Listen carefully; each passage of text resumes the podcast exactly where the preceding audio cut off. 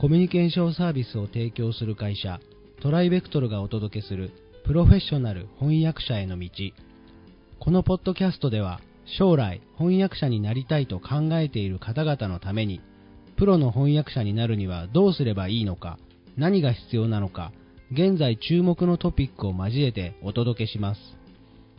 この番組は上場企業観光庁大学研究開発機関向けの翻訳ローカライズサービスを提供するトライベクトルが対応言語50カ国以上年間1万件以上の翻訳ローカライズ実績をもとにお届けします。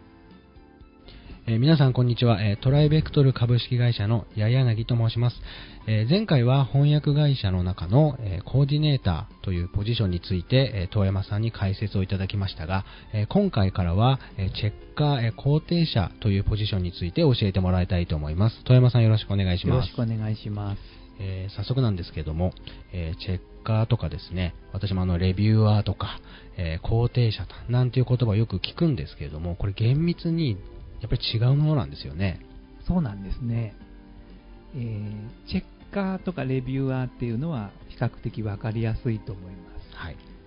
えーミスを探して、語訳や訳抜けを探したり、スペルミスとか、えータイポのミスをはい。潰していったりはいはいするわけなんですね。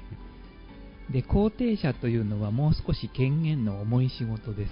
ほうほうえー翻訳の全体的傾向を定めたりミスを潰すだけでなくて用語の統一を図ったりクオリティの向上を何て言うんでしょうか全体的に監督するようなポジションですねんあの編集者のような役割を担っていると言えると思いますあなるほど、なるほど。で会社によってはチはいェッカーと肯定者が兼務しているところもあれば、はい。コーディネーターがチェックをしたり、コーディネーターに肯定の権限を与えている会社もあるので、それであの識別しにくくなっている嫌いはあると思います。なるほどね。確かにそうかもしれませんね。会社によってだいぶやり方が違う。そうですねうんプロセス自体がじゃあ少し違うってことですよね。なるほど、なるほど。まあ、じゃあ、あの、一つ一つちょっと、もう少し詳しくはい教えていただきたいんですけど、あの、レビューアーとかチェッカーとかっていう呼び方、まあ、ほぼイイコールで考えていいのかなと思うんですけど、じゃあ、チェッカーの場合は何をするんですか？はい。あの、1にも2にもミスを潰すことです。どんなに優秀な翻訳者でも人間ですから、スペルチェッカーをかけても、あの、スペルミスをすることがありますし、あの、アポストロフィーが抜けてみたり、はい。えー送り仮名が、あの和訳の場合は送り仮名を間違えたりすることがあります。はい。でそれらは致命的なミスではないものの、致命的ではないゆえに、それらがあると翻訳の信頼性が疑われてしまうわけですね。なるほど、なるほど。それでそういうあのミスをなくし、えーより完成度を高めるというような役割をチェッカーが担っています。なるほどですね。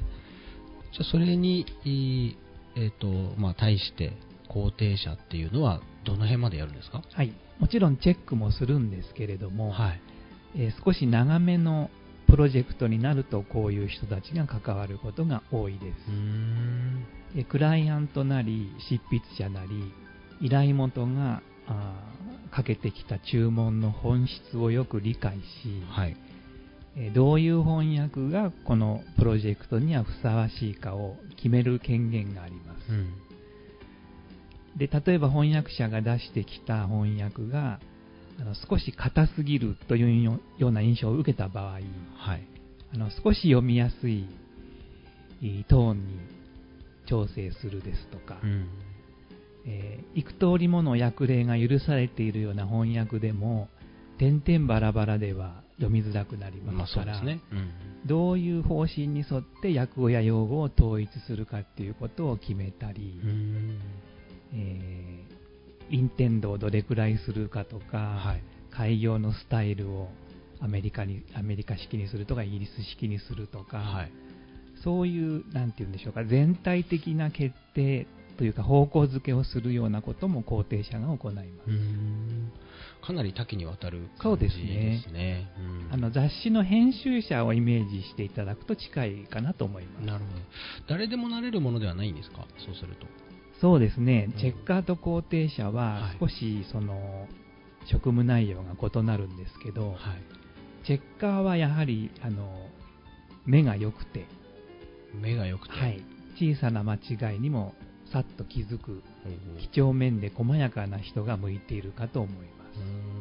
あのーまあ、それこそ駆け出しの翻訳者の人が他の人の訳文を、まあ、読む機会としても、まあ、チェックの仕事っていいなんていう話もたまに聞いたりするんですけどそういう考え方というのはどうなんですか？あの成立しえます。あそうなんですね。しえますがうんもともとぼんやりしている性格とか、はい。細かいことにあまり頓着しない性格の方は、はい。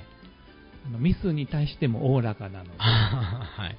そんなに大きな間違いでなければ見逃していく傾向がありますから、なるほど。やっぱ細やかなそうですね。性格じゃないとっていうことですね、はい。うーん。あのちょっと脇道にそれちゃうんですけどあのネイティブチェックなんてよく言われるじゃないですか、でこれはまたそのチェックとか肯定とかって違うんですか、そうですね、えー論文の世界なんにあの親しんでおられる方は聞いたことがあると思うんですけれど、はい。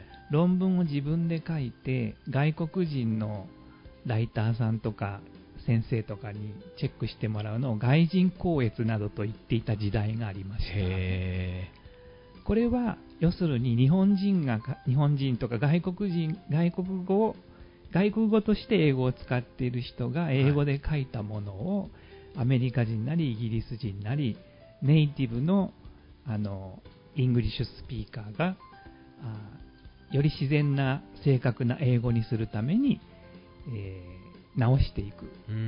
読みやすくしていくっていうようなそういうチェックのことを言います。あそうなんですね。ミスを潰すのとはちょっと違いますね。あーその英語としてどうかってそういいううことですね。ようなあー自然かどうかみたいな、はい。なるほどなるほど。あそういうことですね。ありがとうございます。あのもう一つだけあのそのチェッカーさんとか、えーなんでしょうね肯定者の方がそのまま翻訳者さんから納品されたものを、まあ、お客様に納品するっていうケースが、まあ、もちろんほとんどだと思うんです。そうでないとまずいと思うんですけどそうじゃないケース例えばちょっとこれはっていうような時っていうのはどうするんですか？はい、えー肯定普通はチェッカーから上がった報告をコーディネーターなり肯定者が確認し差し戻すかあるいは自分で直してしまうか決めます。で差し戻した方が良いと思った場合は翻訳者に指摘を送り直してもらうというプロセスを経ます、差し戻すのはどうして差し戻すんですか？えーミスをはい翻訳会社側で全部直してしまいますと、はい。翻訳者はそのミスに気づかないで終わってしまう、はいはい。まあそうですね。で次回もまた同じミスをするかもしれません、ん。で翻訳者を成長させるという狙いがあります。あなるほどなるほど。そういうことなんですね。わかりましたえーと、今日はすいません。えーと、もうお時間になってしまいましたので、えーちょっとまた中途半端なところで話が、あの、切れてしまったんですけど、また次回ですね、えーこの続きを、あの、遠山さんにお伺いしたいと思います。えー遠山さん、今日はどうもありがとうございましたありが。とうございました今回のポッドキャストはいかがでしたでしょうか？ご質問やお問い合わせはいつでも弊社ウェブサイトからご連絡ください。